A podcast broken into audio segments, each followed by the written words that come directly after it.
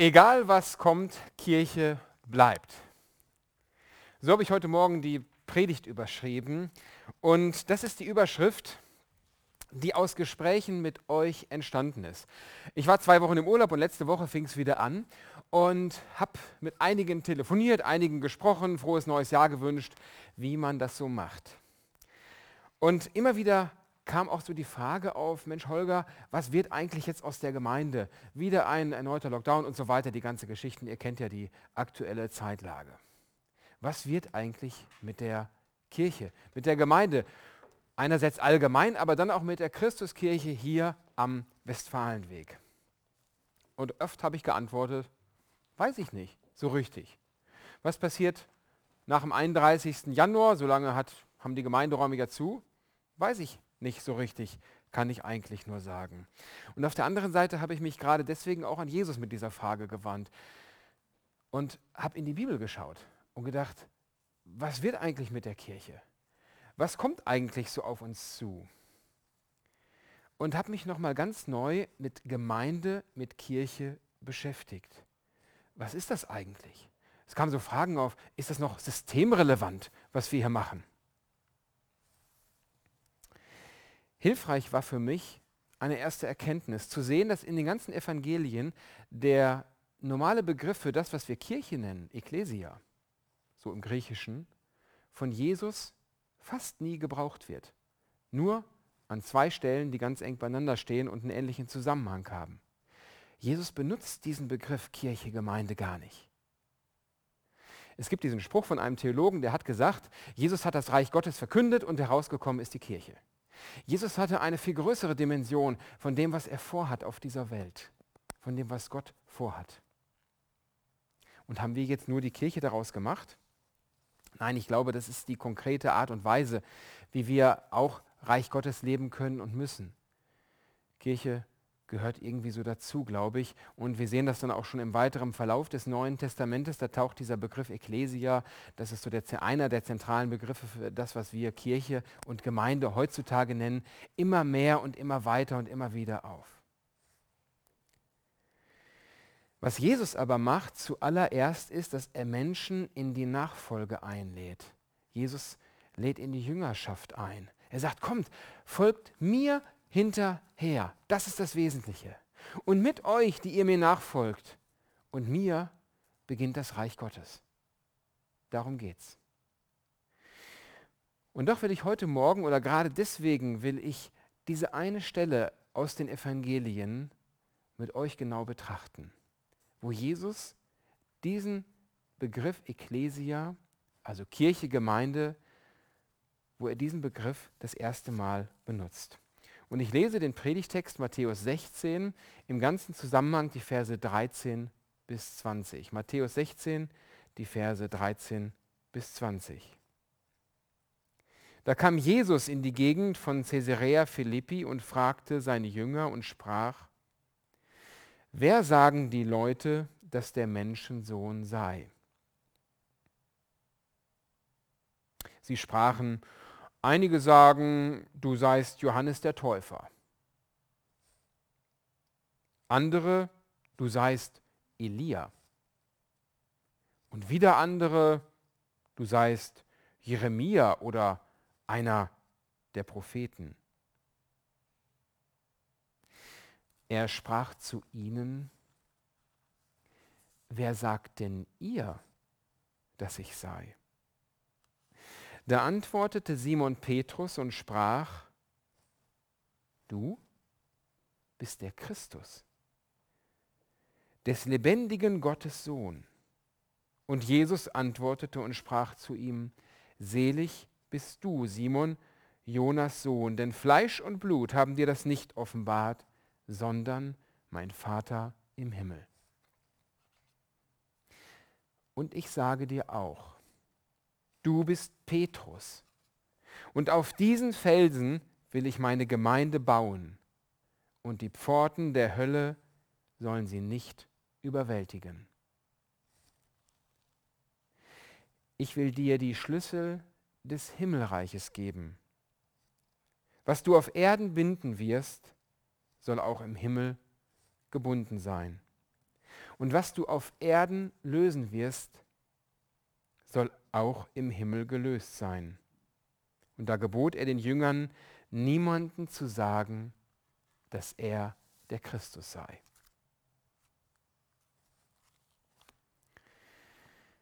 Drei Gedanken zu diesem Text, zu dieser Passage, zu diesem Gespräch von Jesus mit seinen Jüngern. Erstens, Kirche, das heißt, das ist Nachfolge Jesu. Wer bin ich für euch? Wer bin ich für dich? Wer bin ich für dich? fragt Jesus heute Morgen uns. Wer bin ich für dich? Das ist das ganz Zentrale dieses Textes aus dem Wort Gottes, das zu uns heute Morgen spricht. Jesus fragt dich, wer bin ich für dich? Nur ein netter Mensch? Nur ein Vorbild? Nur ein Religionsgründer? Nur ein weiser Mann? Nur ein Prophet?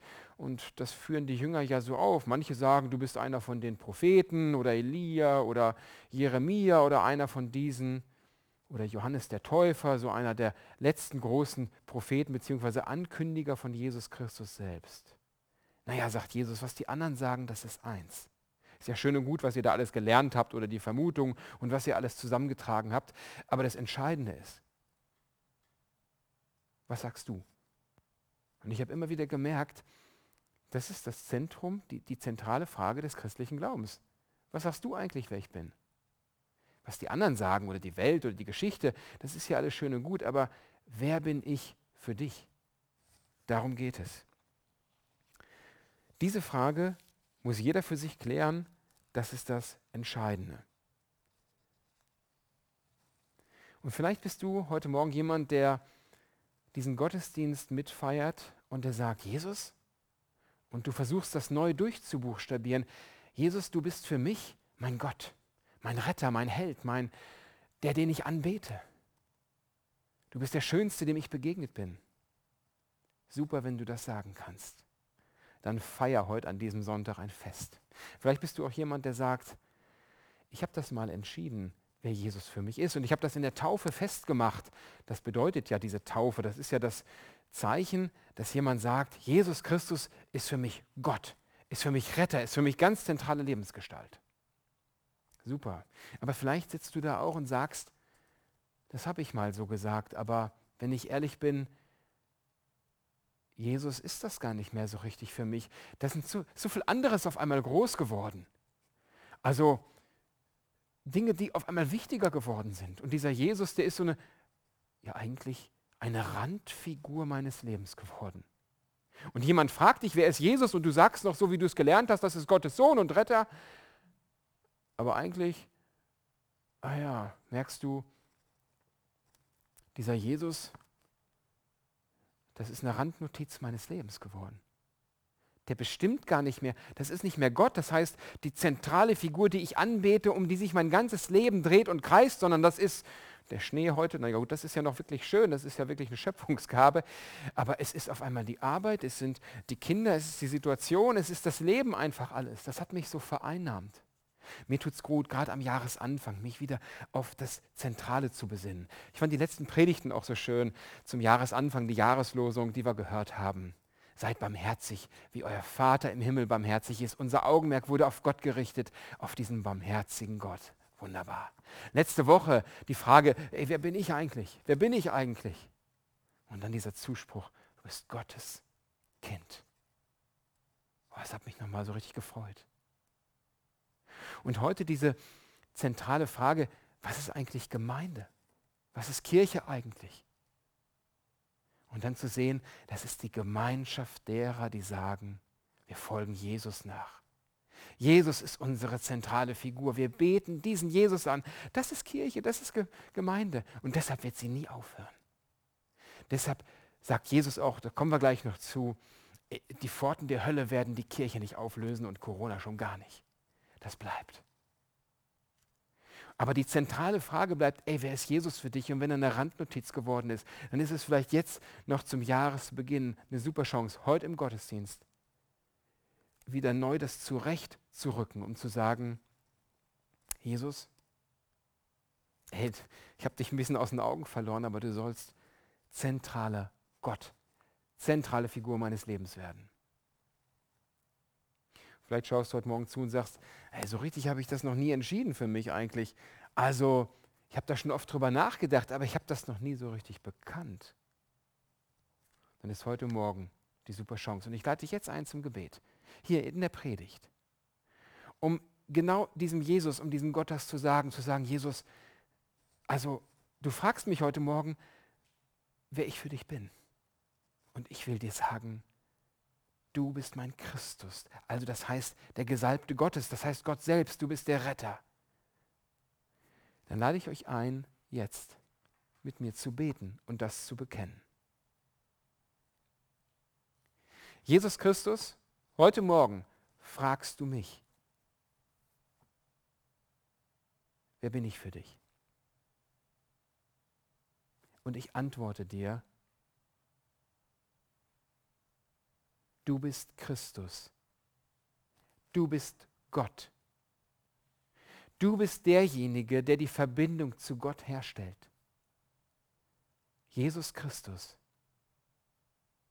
du bist mein Gott, den ich anbete. Du bist mein Herr. Amen. Mir tut so ein Gebet so ein ganz einfaches, schlichtes Gebet, was mich so auf den Fokus bringt, immer wieder gut. Als Nachfolger Jesu, als, äh, als Pastor, ich brauche das immer wieder. Dieses einfache Gebet, Jesus, du bist mein Gott. Du bist das Zentrale des Lebens. Und das erfrischt mich immer wieder. Ich finde das so toll. Jesus sagt zu dem Petrus auch, ey, wenn du das so sagen kannst, wenn, wenn das dein Gebet ist, dann ist das ein Geschenk. Das kannst du nicht aus dir herausbringen. Er sagt das so, das haben Fleisch und Blut dir nicht gesagt. Also das haben dir nicht irgendwelche Leute eingeredet. Im christlichen Glauben geht es nie darum, dass uns was eingeredet wird, sondern dass Gott selbst das in uns hineinspricht und wir antworten darauf und sagen, ja, ich bin dein Kind und ich bete dich an. Diesen Ruf brauche ich immer wieder neu. Das ist Erneuerung. Mir tut das richtig gut.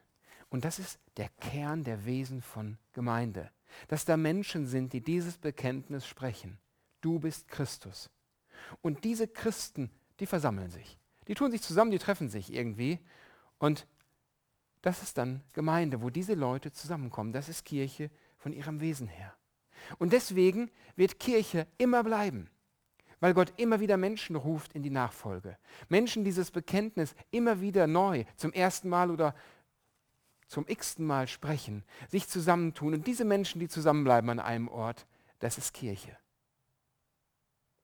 Und davon bin ich absolut fasziniert. Und dann sagt Jesus zu diesem Petrus, und ich sage dir auch, und das ist jetzt der zweite Punkt, du bist Petrus und auf diesen Felsen will ich meine Gemeinde bauen und die Pforten der Hölle sollen sie nicht überwältigen. Jesus sagt zu diesem Petrus, Du bist der Fels. Du bist die Basis. Und darauf will ich meine Gemeinde bauen. Jetzt ist ja die Frage, äh, das hat er zu Petrus gesagt, ne? Und äh, wir kennen ja den Stuhl Petri, das ist ja so dieser Inbegriff für uns der katholischen Kirche oder auch der orthodoxen Kirche, die haben da diesen Patriarchen oder diesen Papst. Und äh, Jesus meint doch sicherlich, also den Papst, den Patriarchen, also diesen einen, diesen Nachfolger. Wir Protestanten verstehen an dieser Stelle die Bibel etwas anders, haben sie ein bisschen anders ausgelegt und sagen, nein, es ist nicht nur die eine Person, sondern es gilt vor allen Dingen allen. Und genau genommen würden das die beiden großen Kirchen genauso sagen. Äh, der Papst ist der Erste unter Gleichgesinnten. Und so verstehen wir diesen Petrus als jemanden, der nicht nur dieser eine Petrus ist oder ein Nachfolger von diesem Petrus, sondern das bist du der du das Bekenntnis gesprochen hast, der du sagst, Jesus, du bist der Christus, du bist mein Gott. Und dann sagt Jesus zu dir, und auf diesen Felsen, also auf dich, will ich meine Gemeinde bauen. Du bist Petrus. Ich kann mir vorstellen, Jesus, äh, Petrus wurde blass an dieser Stelle. Äh, Moment mal, da musst du dich vertun, Jesus, höre ich einige Petrusse da stammeln. Ähm, ich bin Fischer, bin Theologe. bin kein Rabbi. Ich bin kein Soziologe, ich bin kein Leiter, ich bin Fischer. Ich kenne mich mit Booten und Netzen aus und meine Hände stinken immer noch irgendwie nach Fisch, weil ich so viele Jahre damit beschäftigt bin. Ich weiß, mit Geräten umzugehen und aber du solltest vielleicht nicht deine Gemeinde auf mich aufbauen. Das ist too much, Jesus. Also nimm du sie auf die Schultern oder wie auch immer, aber doch nicht ich. Wir schauen in das Wort Gottes. Und das ist übrigens ja die einzige Stelle, wo Jesus dieses Wort Kirche, Gemeinde gebraucht, gebraucht. Ecclesia. Du bist Petrus. Und auf diesen Felsen will ich meine Gemeinde bauen. Und jetzt sitzt du zu Hause und denkst, haha, aber zum Glück bin ich ja vielleicht nicht gemeint. Doch, wenn du mitgebetet hast, wenn du sagst, du bist Christus, ey, dann bist du genau der Fels, auf den Jesus seine Gemeinde bauen will. Das ist eine wunderbare Message heute Morgen. Wir brauchen ja in dieser Zeit gute Botschaften. Wir brauchen wunderbare Botschaften, dass wir gemeint sind, dass wir angesprochen sind. Und dass Jesus dich gebrauchen will, um darauf seine Gemeinde zu gründen. Und wir denken immer noch, ey, aber ich, ich habe gar nicht so viel Ahnung. Und ich höre das immer wieder in der Gemeinde, so nach dem Motto, oh, pff, das kriege ich nicht hin, ja. Kuchen backen kann ich ja noch, aber. Und Jesus sagt, äh, sorry, ich sage, dass ich auf dich die Gemeinde gründen will. Wer bist du, dass du meinst, sagen zu können, du seist zu wenig? Du gehst von deinen Fähigkeiten aus. Du gehst vielleicht von deiner Egozentrik aus und deinem Narzissmus und, und du denkst, du bist nicht schön genug, nicht schlau genug, du kannst nicht genug gut genug reden oder was weiß ich. Mag ja sein, dass du so über dich denkst, aber jetzt hör mal, was ich zu sagen habe, wenn du daran interessiert bist, was das Wort Gottes, was ich als Jesus Christus, als Gott selbst zu dir zu sagen habe. Das ist eins. Du bist Petrus und auf diesen Felsen will ich meine Gemeinde bauen und die Pforten der Hölle werden sie nicht überwinden. Und? Hast du noch was zu ergänzen? Wir können das mal so über uns stehen lassen heute Morgen. Wow. Es geht in der Gemeinde nicht um Perfektion, dass alles super gut läuft.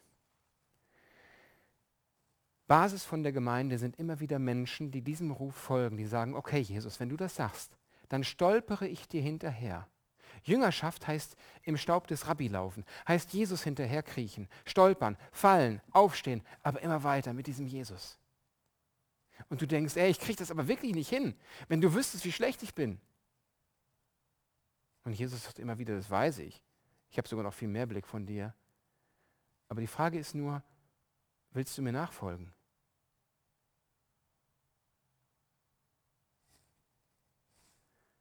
Und dann tu dich mit den anderen zusammen die in ihrer Unvollkommenheit, simul justus et peccator heißt es so schön fachlich lateinisch, wen das interessiert, Sünder und Gerechter zugleich, ja, und wir bleiben unser Leben lang Sünder, aber sind durch Jesus Christus gerecht. Und die Menschen, die sich zusammentun, die sind eingeladen, mir nachzufolgen mit all ihren Fehlern, mit all ihrer Unvollkommenheit. Und wir haben gerade in dieser Woche auch bezüglich der gesamten Gottesdienstvorbereitung uns darüber ausgetauscht und haben gesagt, boah, wie gerne wären wir hier so als, als Gottesdienst und als Gemeinde perfekt und, und würden euch zu Hause jeden Tag besuchen und Briefe schreiben und Mails und würden immer jeden anrufen und würden auf alle Probleme eingehen können und würden diese Gottesdienste mit Licht und Ton und Musik und allem so ganz perfekt machen und wir wären gerne Gott zur Ehre so wunderbar.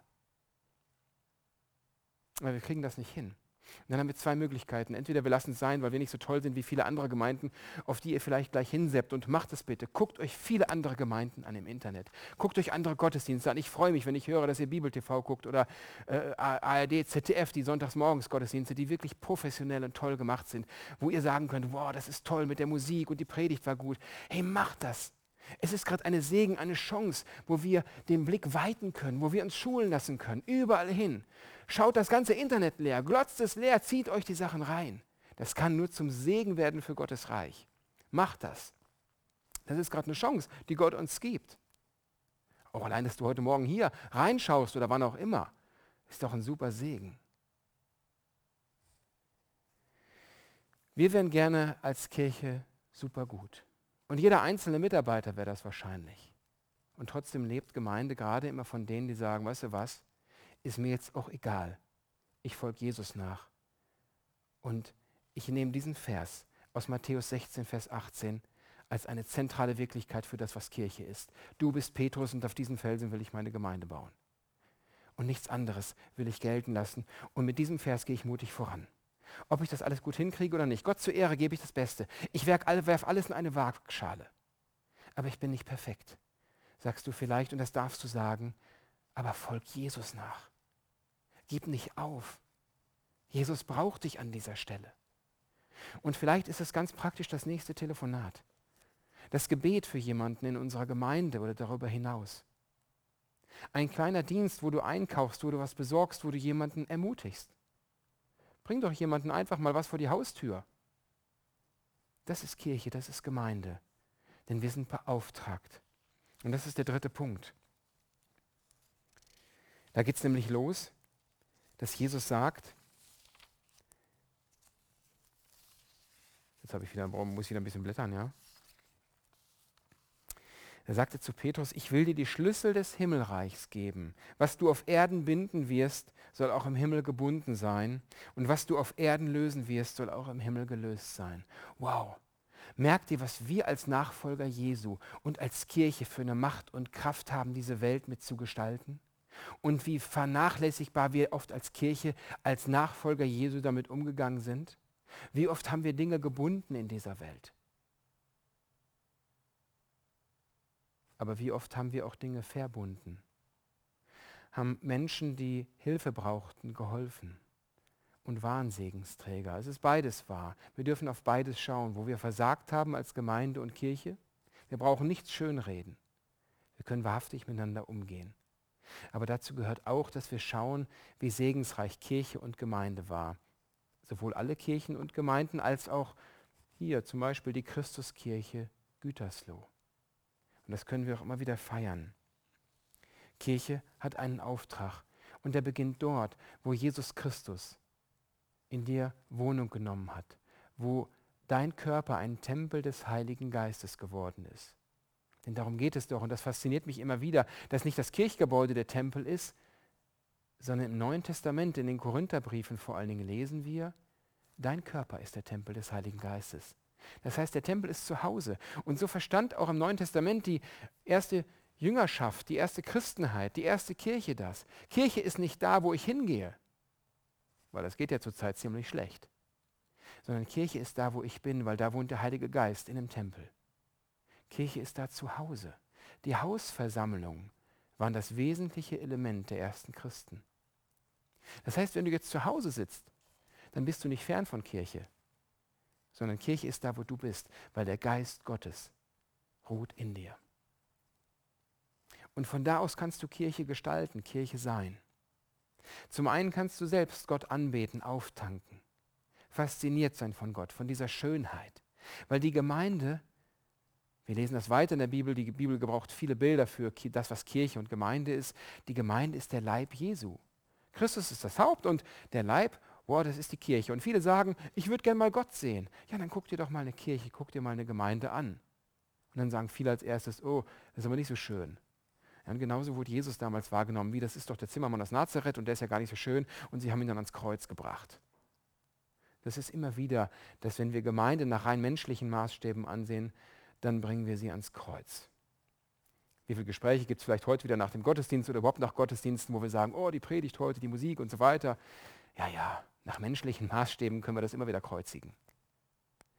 Aber weißt du, deshalb ist es umso wichtiger, dass wir die Kirche mit Gottes Augen sehen. Als Leib Jesu wahrnehmen und sagen, oh, schön.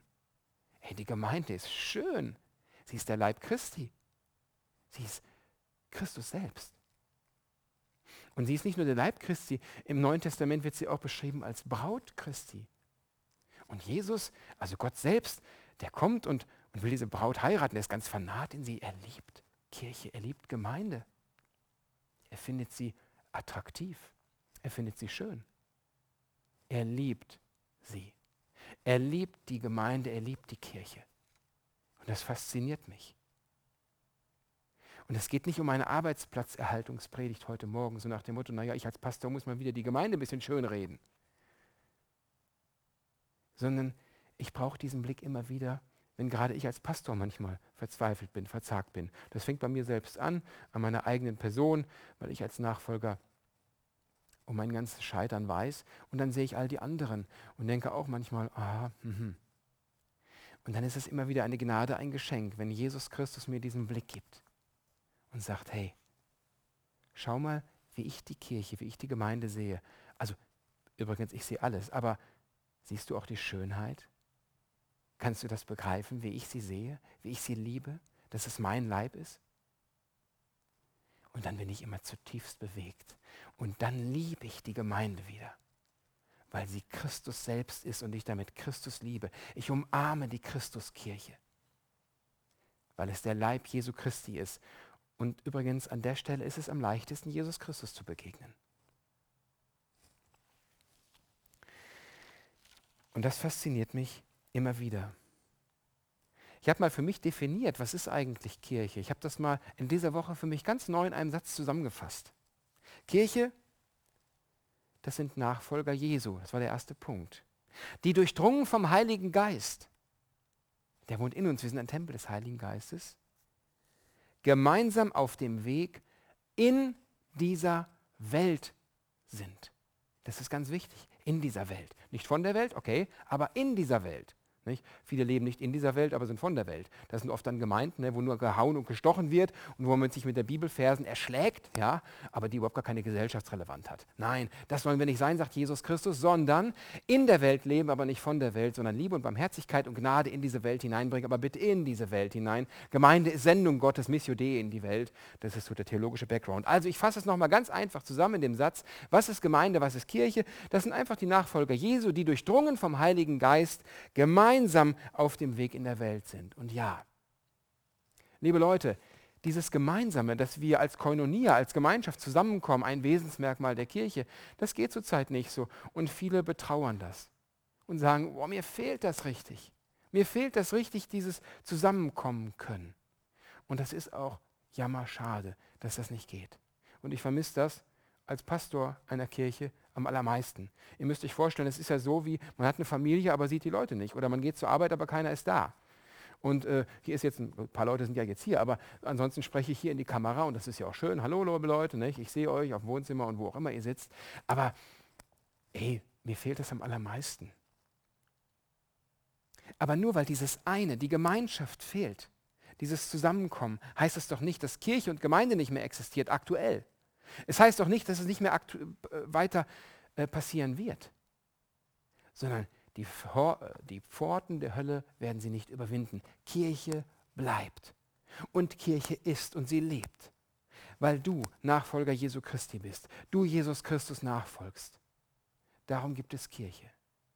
Und jetzt können wir uns aufmachen, gegenseitig und uns was Gutes tun. Und ich bin bewegt. Wenn ich telefoniere, höre ich immer wieder, ja, wir telefonieren ganz viel miteinander, wir sind miteinander im Gespräch. Das finde ich toll. Auch immer wieder zu erleben, wie partiell einzeln miteinander vernetzt und verknüpft sind. Das ist Kirche gerade, das ist Gemeinde. Und es bewegt mich, wie viel ihr in der Nachbarschaft, auf der Arbeit oder wo auch immer ihr seid, Kirche lebt und Kirche seid. Vielleicht wird dieser Auftrag, diese Sendung Gottes in die Welt in dieser Zeit uns noch einmal viel, viel wichtiger als diese kleine Gemeinschaft, die wir sonst manchmal nur zu sein scheinen, wo wir uns alle hier im Gemeindehaus treffen und das ist natürlich schön, wir trinken Kaffee oder feiern Gottesdienst. Aber Kirche, Gemeinde, Leib Christi, das ist mehr. Und vielleicht lernen wir jetzt gerade eine Dimension kennen oder Gott möchte unsere Augen darauf richten. Und ja, ich glaube auch, es wird nach dieser ganzen Corona-Zeit etwas anders sein. Es werden manche Menschen vielleicht nicht mehr wiederkommen. Es werden neue dazukommen. Ich freue mich über beides. Also natürlich nicht, dass Leute wegbleiben, aber dass ich merke, dass neue Leute angesprochen worden sind in dieser Zeit von Jesus Christus.